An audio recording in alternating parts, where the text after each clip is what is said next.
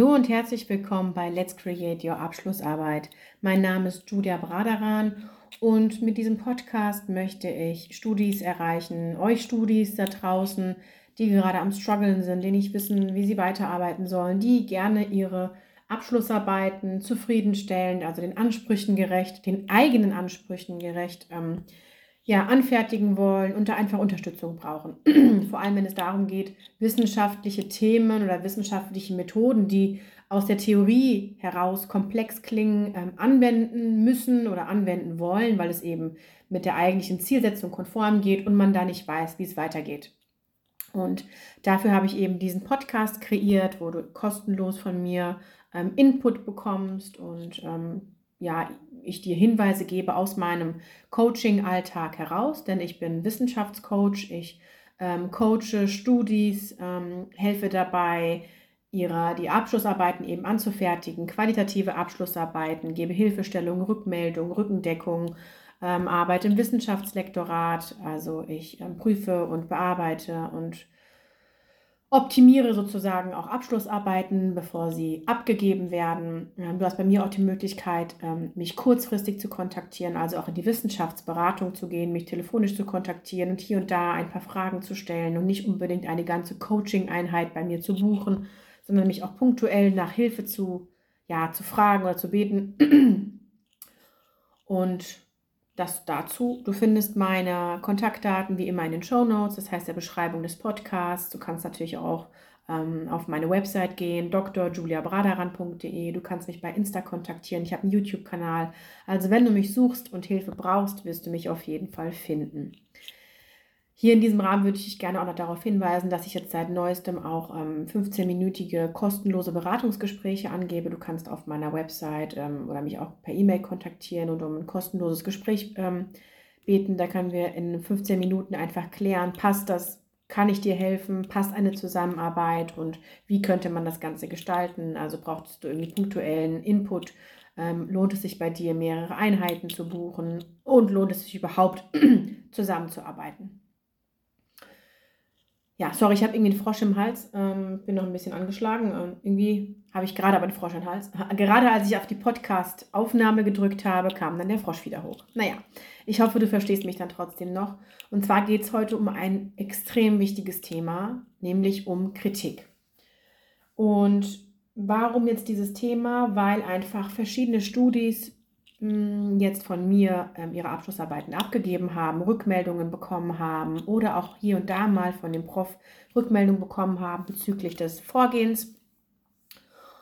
Und ich merke einfach immer wieder, wie sehr dieses Thema Kritik ähm, für euch Studis ein großes Thema ist, wo ihr euch auch runterziehen lasst und ich bin da eben nicht so der Meinung, wie oft, ich gucke auch im Internet und ähm, bei Insta und so weiter, wird ja oft über Kritik gesprochen und Perfektionismus und lass Kritik nicht an dich ran und so weiter.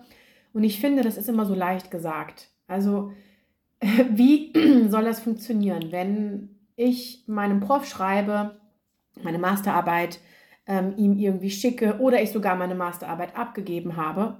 Oder nee, nehmen wir mal ein praktisches Beispiel.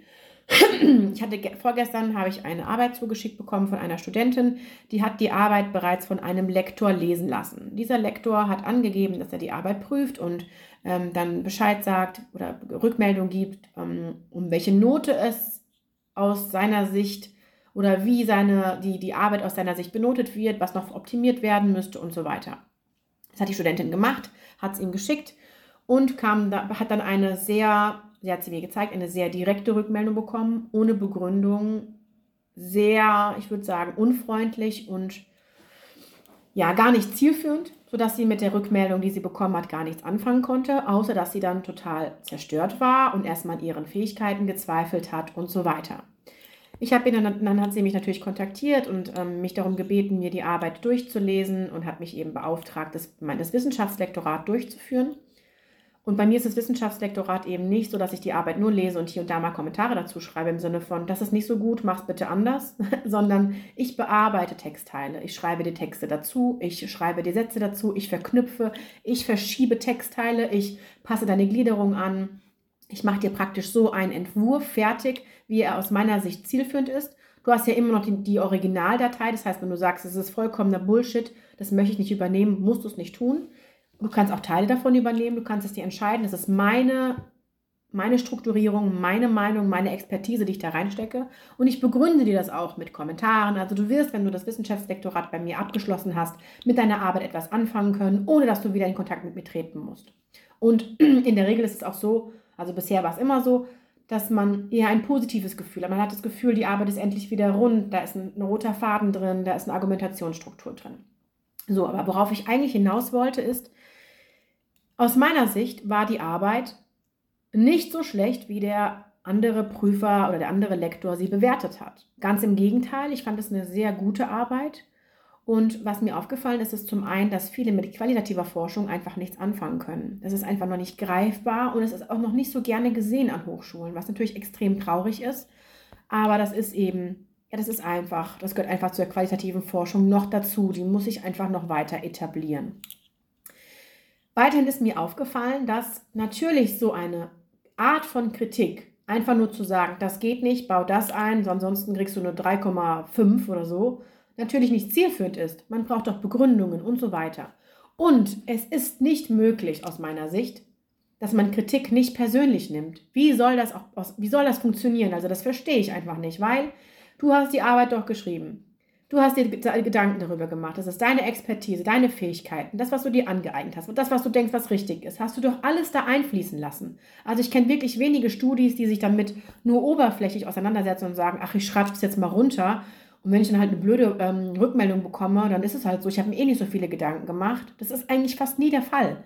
Das heißt, jeder, der sich damit auseinandersetzt und seine Arbeit zu einem Lektor gibt oder sogar abgibt, gibt sein ganzes Herz mit dazu, seine ganze Leidenschaft, seine ganze Expertise, kommt fast an seine Grenzen, an seine zeitlichen, nervlichen und wie auch immer ressourcentechnischen Grenzen. Und dann ein Feedback zu bekommen, naja, die Arbeit ist halt nur eine 3,5 oder so gut ist es nicht, optimier mal da und da, das ist natürlich also das würde mich total von der, ähm, von der Bahn abkommen lassen, weil die Kritik an meiner Arbeit ist gleichzeitig eine Kritik an meiner Person, weil ich habe die Arbeit ja angefertigt. Und anders als andere jetzt zum Beispiel bei Insta oder wie auch immer schreiben, versuche dich davon abzukoppeln, bin ich nicht der Meinung, dass man sich so einfach davon abkoppeln lassen, äh, abkoppeln ähm, kann. Denn als ich meine Doktorarbeit verteidigt habe, hatte ich sechs Prof da sitz, Profs da sitzen sechs männliche, vielleicht nochmal dazu gesagt, das ist für mich natürlich nochmal noch mal einschüchternd, einschüchternder gewesen, die alle wirklich High-Level-Profs sind, die sich methodisch extrem gut auskennen, die schon Jahre Erfahrung haben. Und natürlich wurde meine Arbeit kritisiert. Das heißt ja auch kritische Würdigung. Man muss für seine Arbeit die Arbeit verteidigen, dafür einstehen. Dafür ist so eine anderthalbstündige Verteidigung oder zwei Stunden oder keine Ahnung, wie lange das ging, auch gemacht. Und ich kann nicht sagen, dass ich da stand und natürlich habe ich sie gut verteidigt, ich habe mich auch gut vorbereitet, aber als ich kritisiert worden bin, beziehungsweise ich kritisch schon befragt wurde, ging das natürlich an meinen Selbstwert, weil ich habe die Arbeit doch geschrieben. Und das Einzige, was man tun kann aus meiner Sicht, ist, die Kritik einfach so hinzunehmen, wie sie ist sofern sie gerechtfertigt ist und zu sagen, wenn man es nachvollziehen kann, ja, hey, stimmt, an der und der Stelle hätte ich es anders machen können. Zu dem aktuellen Zeitpunkt hatte ich einfach diesen Wissensstand nicht. Wenn ich es heute nochmal machen würde, die Datenerhebung nochmal durchführen würde, dann würde ich es anders machen mit dem aktuellen Wissen. Aber das war ja auch ein Lernprozess und zu dem Zeitpunkt hatte ich eben ein anderes Wissen dazu. Das kommt bei den Prüfern extrem gut an weil die merken, okay, du verteidigst dich nicht irgendwie mit Ach und Krach und stehst da und bewirfst die mit irgendwelchen Argumenten, sondern du weißt, es vielleicht, ähm, wie sagt man, gerechtfertigte Kritik ist. Und du es einfach als einen Lernprozess annimmst, als Kritik, die dich weiter wachsen lässt. Wenn ich meine Bachelorarbeit anschaue, dann meine Masterarbeit, dann meine Doktorarbeit, ist natürlich ein extremer Zuwachs an Kenntnissen, an Expertise, an wissenschaftlicher ähm, Kompetenz und sowas zu, äh, also zu verzeichnen. Das ist auch ein ganz natürlicher Verlauf und es sollte auch dementsprechend so sein.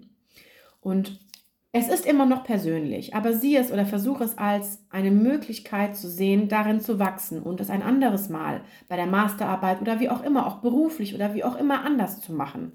Und natürlich ist es trotzdem deine Person, aber du kannst daraus lernen. Also ich kann es nicht trennen und ich kann auch meinen Studis nicht empfehlen, Kritik zu trennen. Anders verhält es sich natürlich bei Kritik, die aus meiner Sicht nicht zielführend ist. Wie jetzt zum Beispiel das Beispiel der Studentin. Ähm, Kritik war auch, dass sie betriebswirtschaftlich das Ganze ausrichten soll. Ihre Arbeit ist aber überhaupt nicht betriebswirtschaftlich ausgerichtet. Das heißt, es macht überhaupt keinen Sinn. Es ist eine qualitative Arbeit. Und da ist eben auch die Schwierigkeit, für dich zu identifizieren, wann ist Kritik gerechtfertigt und wann ist Kritik nicht gerechtfertigt. Ich hatte heute noch ein Gespräch mit einer Studentin, die hat jetzt auch äh, abgegeben und gestern ihre mündliche Prüfung und war mit ihrer Arbeit nicht zufrieden. Ich habe mir die Gutachten mal zuschicken lassen und mh, mm, sie kritisieren an sich nicht die Methode, also nicht, wie sie vorgegangen ist, nicht ihre Zielsetzung, sondern sie kritisieren mehrheitlich den Aufbau ihres theoretischen Inhaltes, also wie sie die Theorie aufgebaut hat. Und da sage ich meinen Studis immer von Anfang an, ich bin Expertin für wissenschaftliches Arbeiten. Ich kann natürlich nicht, wenn ich verschiedene Studis aus verschiedenen Fachrichtungen begleite, mich auskennen im Bereich der Physiotherapie, Public Management, im Bereich der Geisteswissenschaften. Äh, ich kenne nicht verschiedene Theorien im Bereich der Sozialwissenschaften, ähm, im Ingenieurswesen. Ich habe ja wirklich ganz viele Studis, die aus ganz verschiedenen Fachrichtungen kommen, die aber methodisch qualitativ arbeiten. Und ich kann nicht wissen, ob eure Theorie ausreichend ist. Das ist eure Arbeit. Ihr seid die fachlichen Experten.